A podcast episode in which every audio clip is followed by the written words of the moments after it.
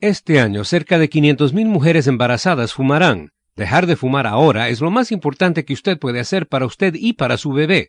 Usted y su bebé respirarán más fácilmente y su bebé tendrá más probabilidad de nacer con un peso normal y pulmones saludables. María Gómez, enfermera y directora de una clínica en Washington, D.C. que atiende a mujeres y niños.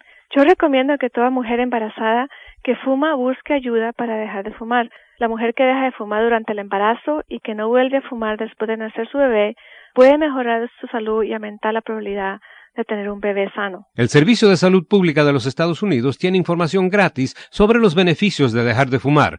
Llame al 1-800-358-9295 y pida la publicación Usted puede dejar de fumar. Consejos para la mujer embarazada. Es un buen momento para dejar de fumar, para usted y para su bebé. Llame hoy al 1-800-358-9295.